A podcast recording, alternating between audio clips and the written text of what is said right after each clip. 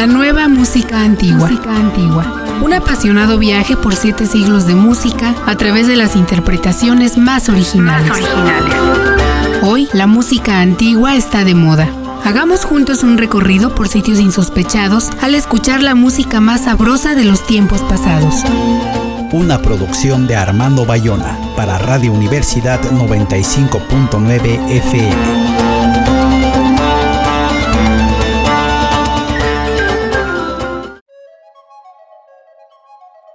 Buenos días, soy Armando Bayona, estamos en una emisión más de la nueva música antigua con las interpretaciones más originales de la música de siete siglos.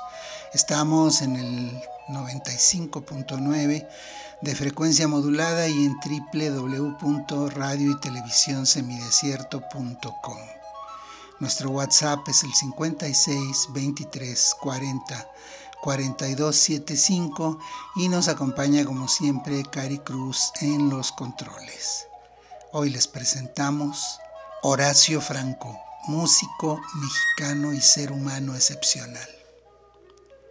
Me he estado acordando de Horacio Franco, el gran flautista barroco mexicano, por una frase que lo escuché decir hace unos días en una mesa de discusión virtual en Rompeviento TV cuando le preguntaron cómo le ha ido en estos meses de pandemia y aislamiento.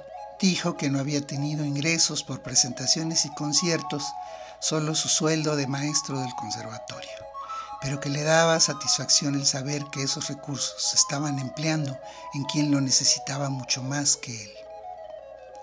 Horacio Daniel Franco Mesa nació en la Ciudad de México el 11 de octubre de 1963, es músico, profesor y director de orquesta mexicano, destacado en la interpretación de la flauta de pico o barroca. Horacio Franco ofrece un promedio de 150 conciertos al año, en los que integra música clásica, popular y tradicional. Atiende por igual presentaciones en salas de concierto connotadas en todo el mundo, así como en escuelas o plazas públicas. Es además activista por los derechos de las comunidades LGBT. En 1974, que era alumno de la secundaria número 35, Vicente Guerrero de la Ciudad de México, escuchó a una de sus compañeras tocar una pieza breve de Mozart en el piano. En ese momento supo lo que quería hacer en su vida. Su familia no contaba con recursos para comprarle uno, por lo que decidió estudiar e interpretar flauta y violín, instrumento que eligió para estudiar antes de cumplir la mayoría de edad en el Conservatorio Nacional de Música de México. La carrera de flautista de pico o barroca no existía en ese centro de estudios. Tras pedir una audición al entonces director de la Orquesta de Cámara del Conservatorio, Isilio Bredo, lo escuchó tocar una pieza de Vivaldi y le permitió ser solista con ese ensamble. A los 13 años, el 12 de abril de 1978, interpretó el concierto en La menor de Vivaldi para flauta de pico, acompañado de la mencionada orquesta en el Palacio de Bellas Artes de México. Le fue permitido fundar la carrera de flauta de pico en el Conservatorio Mexicano. Después prosiguió sus estudios en el Conservatorio de Holanda con Marie Chemissen y Walter van Heue, en donde obtuvo el grado de solista cum laude, solista con honores. Durante la pandemia, Horacio Franco, además convaleciente de COVID-19, hizo una serie de videos desde su casa, Cuarenteleman, Bach en cuarentena y otras grabaciones que están a disposición de todos en la que escucharemos la sonata para flauta y clave BWV 1030 en re menor de Juan Sebastián Bach, grabaron a distancia él y el clavecinista José Suárez. Los movimientos de la sonata son andante, largo e dolce, presto y alegro.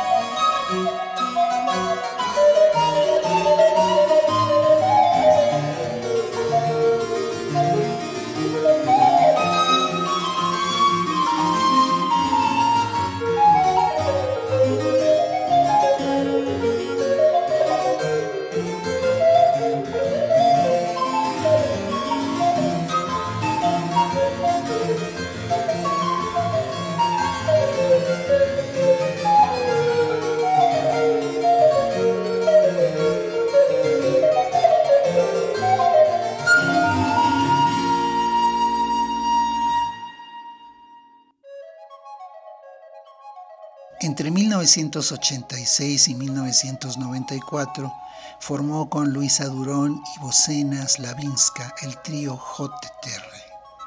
Entre 1993 hasta 1998 fue fundador, director e intérprete de la Capela Cervantina, que se convertiría en la Capela Barroca de México, un ensamble dedicado a la interpretación e investigación de la música barroca, con instrumentos e intérpretes especializados en ese periodo musical.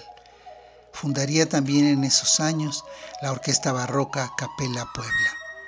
Muchos músicos contemporáneos han escrito música para que Horacio Franco la Mati borras de nombres. En la Wikipedia hay no menos de 35 compositores que le han dedicado sus obras.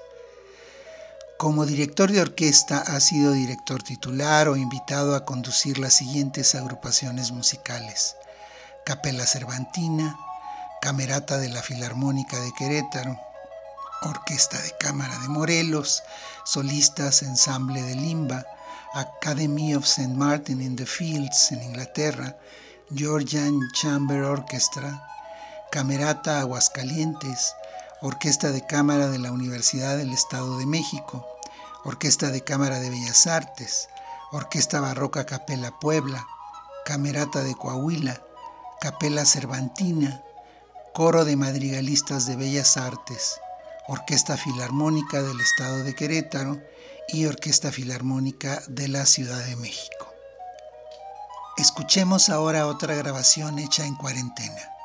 Se trata de la sonata para tres flautas en sol menor del opus 13 de Johann Mattheson, músico barroco de Hamburgo, en la que Horacio Franco interpretó las tres flautas en lo que se llama sobregrabación.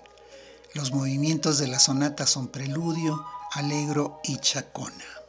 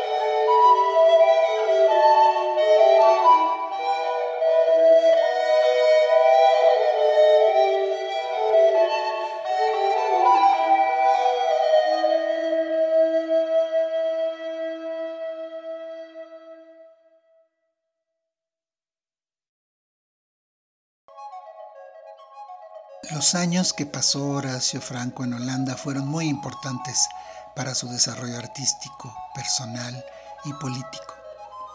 Nos cuenta que lo sorprendió mucho ver cómo aquel era un país verdaderamente democrático en el que el gobierno consulta todo con los ciudadanos. Lo compara con el México de aquel entonces que era autoritario, corrupto y violento. Por eso se alinea con el gobierno actual, que en su opinión, y la mía también, está trabajando muy duro para tener un país sin corrupción, con políticas en favor de la mayoría de la gente. En su último disco, Los Caminos del Teclado, Horacio Franco, junto con el chelista Asaf Wallerstein, interpreta piezas de Bach para el clave, transcritas para los dos instrumentos, cosa a la que es muy aficionado el flautista. Escuchemos la giga de la suite francesa número 5 BWV 816 y luego la alemanda y la giga de la suite francesa número 3 BWV 814.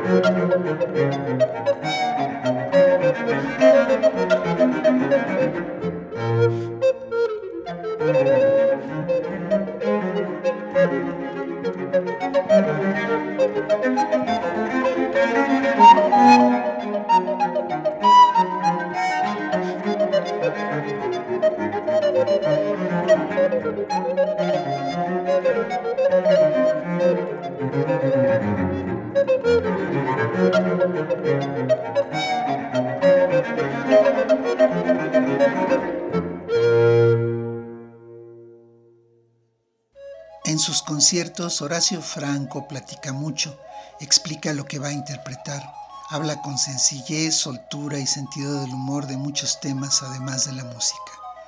Cuando le preguntan si es el mejor flautista del mundo o de México, él dice, yo no soy el mejor de nada. Como buen maestro le interesan los temas educativos.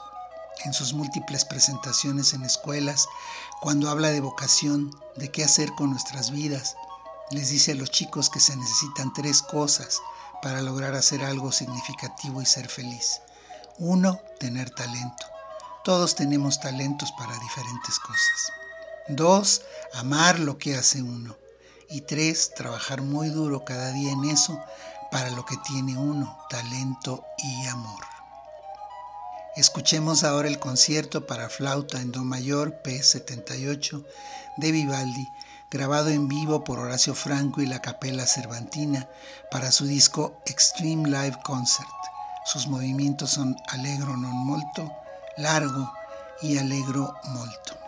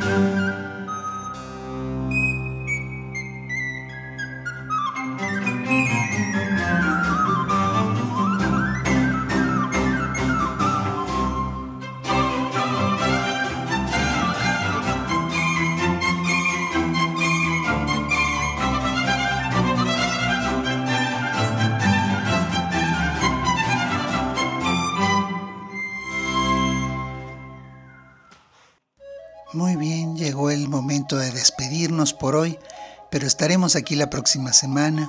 Muchas gracias a todos ustedes por escuchar y muchas gracias a Cari Cruz por hacer esto técnicamente posible. Aquí termina por hoy la nueva música antigua. Los esperamos la próxima semana.